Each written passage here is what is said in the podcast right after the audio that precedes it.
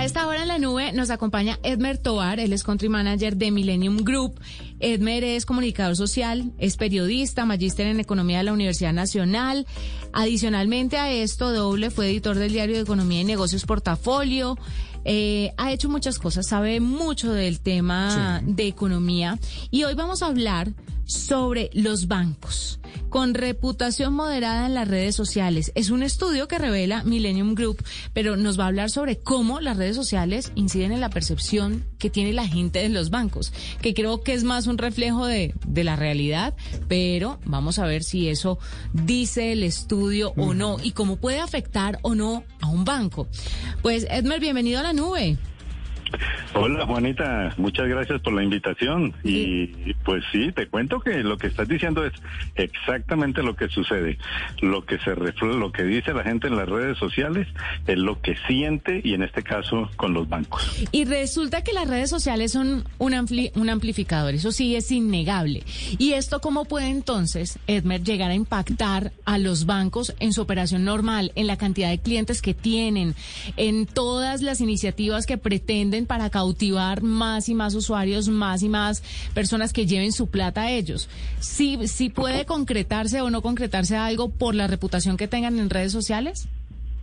Claro, de todas maneras, eh, la reputación es fundamental en estos casos del sector financiero. ¿Por qué? Porque la banca funciona siempre por la confianza y cuando eh, es, uno de los sectores de la economía que tiene como base la confianza, al igual que la inversión. Uno invierte en algo eh, y más en estos casos deja la plata solamente en una entidad que le genere confianza y lógicamente servicio. Después vienen otras cosas, pero lo primero es la confianza y, y eso hace que si la reputación de los eh, bancos no es muy buena, pues entonces eh, pueda tener una, un impacto sobre eh, la operación y sobre la decisión de la gente a la hora de abrir una cuenta o de tomar sus servicios.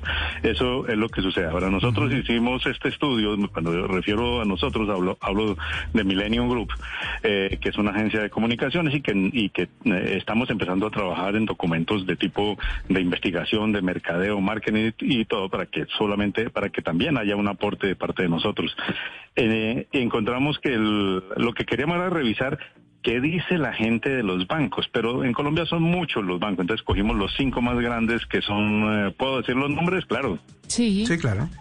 Da, Vivienda, eh, Banco de Banco Colombia, eh, Banco de Bogotá, eh, BBVA y Banco Agrario. Esos son los cinco bancos más grandes por tanto por depósitos como por red de oficinas en el país y es a mirar qué dice la gente de esos bancos. Entonces encontramos comentarios positivos, eh, neutros y negativos. Y de ahí obtuvimos el estudio. Edmer, antes de que nos cuente los resultados del estudio, eh, ¿qué tanto esto eh, se puede tomar como una medida real? Y lo digo por una razón. Normalmente la gente tiende a quejarse mucho cuando algo no le sale bien en redes sociales, pero curiosamente no son tan rápidos para elogiar cuando las cosas salen bien. O para corregir algún error. Exactamente. Que se dieron cuenta que fueron ellos que metieron mal el dedo y que no estaba fallando la aplicación. La corrección nunca llega, la queja sí. Exacto, la queja es la, como la que, la que más tiene a flor de piel la gente, no tanto la felicitación o la corrección.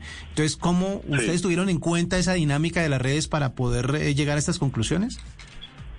Sí, mira, entonces las dos cosas. Cuando hablamos de qué tan real es esto, en esa parte eh, quiero decir dos cosas. Una, es eh, 100% real en un punto, en el sentido de que son eh, comentarios ya hechos por la gente. O sea, nosotros no hicimos una encuesta preguntándole, ¿usted qué opina de tal banco? ¿Usted qué opina de tal otro? ¿Qué opina de los bancos? No.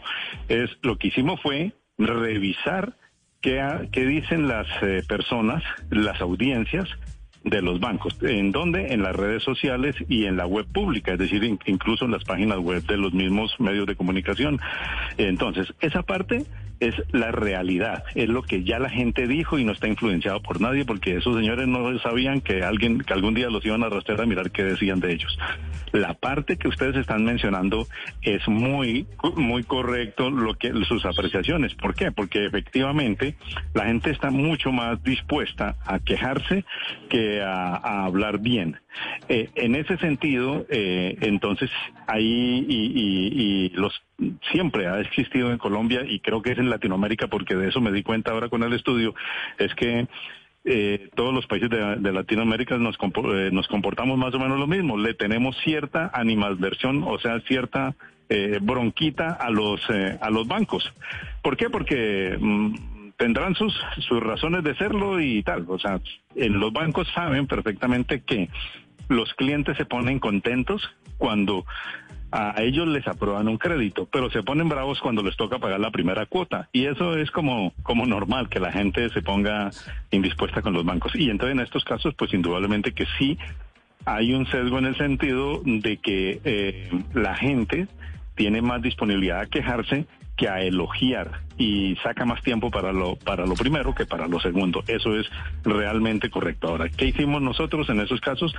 Pues también ahí evaluamos los comentarios eh, neutros y los comentarios positivos. Y los comentarios positivos también tienen una participación bien importante dentro del estudio, de tal manera que pudimos mirar eh, y eh, qué dicen, y cuáles son las las cosas, apreciaciones buenas de los bancos, sobre los bancos. Y entonces dicen, es un banco ágil, es un banco digital, eh, eh, y como está de moda la transformación digital, pues es como la causa más importante dentro de las positivas. Igualmente, dentro de las negativas, las causas más importantes es que se cayó la, plataforma. Eso es como, en resumen, las dos cosas más importantes de, de, qué opina la gente de los bancos. El informe concluye que en promedio una de cada cuatro menciones que los colombianos hicieron en las redes sociales sobre estas entidades tuvieron un tono negativo. Entonces, en ese orden de ideas, ¿cómo están los bancos? ¿Cuál es el peor o cuál es el que tiene peor reputación? No el peor, porque, a ver, esto, esto obviamente es, como una medición, pero no es la verdad absoluta, por supuesto. No, y además también le puede servir a los mismos bancos para que revisen sus procesos. Y son oportunidades. Exactamente. Claro, claro que sí. Siempre, eh, aquí hay una cosa muy importante que se hizo sobre el estudio y es... Eh, que los, las, las marcas tienen que empezar a aprender o a aceptar eh, que ellas sí tienen que vivir del que dirán. Es decir, que yo no es como nosotros las personas que decimos, yo no vivo del que dirán, no, pero las marcas sí, porque así es. las marcas, eso se refleja sobre los demás. Ahora, ¿cuál fue el resultado? La vivienda fue el que tuvo la mayor cantidad de mm, comentarios, no solamente comentarios negativos, sino también eh, otros factores que ahorita se los comento. Y es, primero la vivienda, luego estuvo vino Bancolombia. Esos dos bancos se ubicaron dentro del ranking de del rango de reputación mala, mala reputación, porque tuvieron más de 25 puntos, eh, más de 25 puntos negativos. Eh, luego vino los dos bancos, eh, Banco BBVA y Banco Agrario, eh, con 22 puntos cada uno, 24, no, no, tengo clarito en este momento, y el otro eh, y el otro fue el Banco de Bogotá que tuvo 12% o 12 puntos y eso lo la escala va entre 0, que es excelente, y 100, que es pésima reputación. Y esa es la escala que se hizo. Eh, entonces, mira, así rapidito los los tres, digamos tres factores que se tuvieron en cuenta para esto y se y se cruzan después para sacar un, un índice. Eh, uno es el número de comentarios negativos, segundo la influencia que tienen esos comentarios negativos y la tercera es como los grupos como de comunidades detractoras que se crean alrededor de, gente que empieza el uno a decir esto me salió mal y el otro dice se pega y dice a mí también me salió mal y entonces se va creciendo como espuma o me atendieron mal o me pasó esto con este banco. Esos son los tres factores. A lo último se cruzan y, se saca un índice que es el que de, acabamos de hacer referencia. Esmer, ¿y tenemos alguna estadística de cuáles son las quejas más comunes o los puntos negativos más comunes eh, en estos casos? Claro que sí. Eh, las quejas más comunes indudablemente es se cayó la plataforma, es decir, contra la contra el tema tecnológico. Y ahí sí que es importante para para eh, el caso del foco que ustedes tienen con el programa y es la tecnología. Y la tecnología tiene una responsabilidad en ese punto. Yo sé que hay muchas cosas en las que la gente, por no tener habilidades eh, digitales, comete errores a la hora de hacer una transacción, una operación financiera y después le echa la culpa al banco. Pero resulta que aquí hay otro factor que está intermedio y son las herramientas tecnológicas que plataformas que eh, no son lo suficientemente robustas o tienen muchas algunas debilidades y mientras eso se va ajustando, ajustando con el tiempo, mientras tanto van pasando muchas cosas. Pero entonces el primer caso efectivamente es ese, la queja sobre eh, la caída de la plataforma. hay otro caso importante y es la demora en, en, eh, en responder o aceptar el retiro de una persona de un banco. Entonces, no el retiro de efectivo, sino yo quiero retirarme del banco, no quiero saber nada más de este banco. Eso le toman del pelo tremendamente y le demoran un rato. Eh, eh, para, unos varios días para poder que le acepten que se retire y que ya, porque empiezan a ofrecerle otras cosas y tal. Mm. Y lo último también es, eh, hay otro punto importante y es los traslados de los subsidios que el gobierno les hizo eh, a los a las personas de menores ingresos eh, por subsidios debido a, la pandemia y también digamos dentro del CISBEN que lo hacía antes tradicionalmente pero para este caso sí digamos por por la coyuntura y por la época lo que más influyó fue lo del tema de los subsidios por la pandemia. Demora en la entrega de esos subsidios. ¿sí? Es decir, que los bancos eh, se quedan unos días más con esa platica guardada y no le llega a sus destinatarios. Pues Edmer, el estudio está extenso, eh, vale la pena echarle un ojito. Donde, ¿Esto puede ser de libre acceso para los oyentes o no?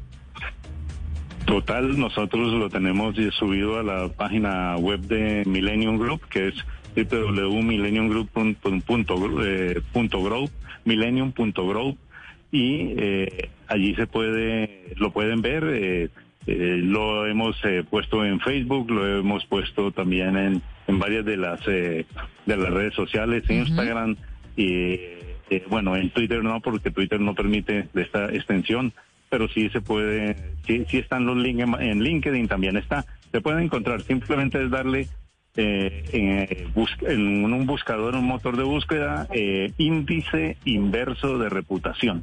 Y ahí aparece todo el, informe. Perfecto, nos habría gustado conversar un poquito más sobre esto, pero el tiempo en radio es corto, así que Edmer Tobar, Country Manager de Millennium Group, gracias por estar con nosotros, por contarnos un poco sobre esto y esperamos de pronto que tomen nota tanto los usuarios a la hora de quejarse y poder rectificar, como las marcas a la hora de ajustar esas pequeñas... Es una oportunidad. Sí, esas oportunidades de mejora con sus usuarios.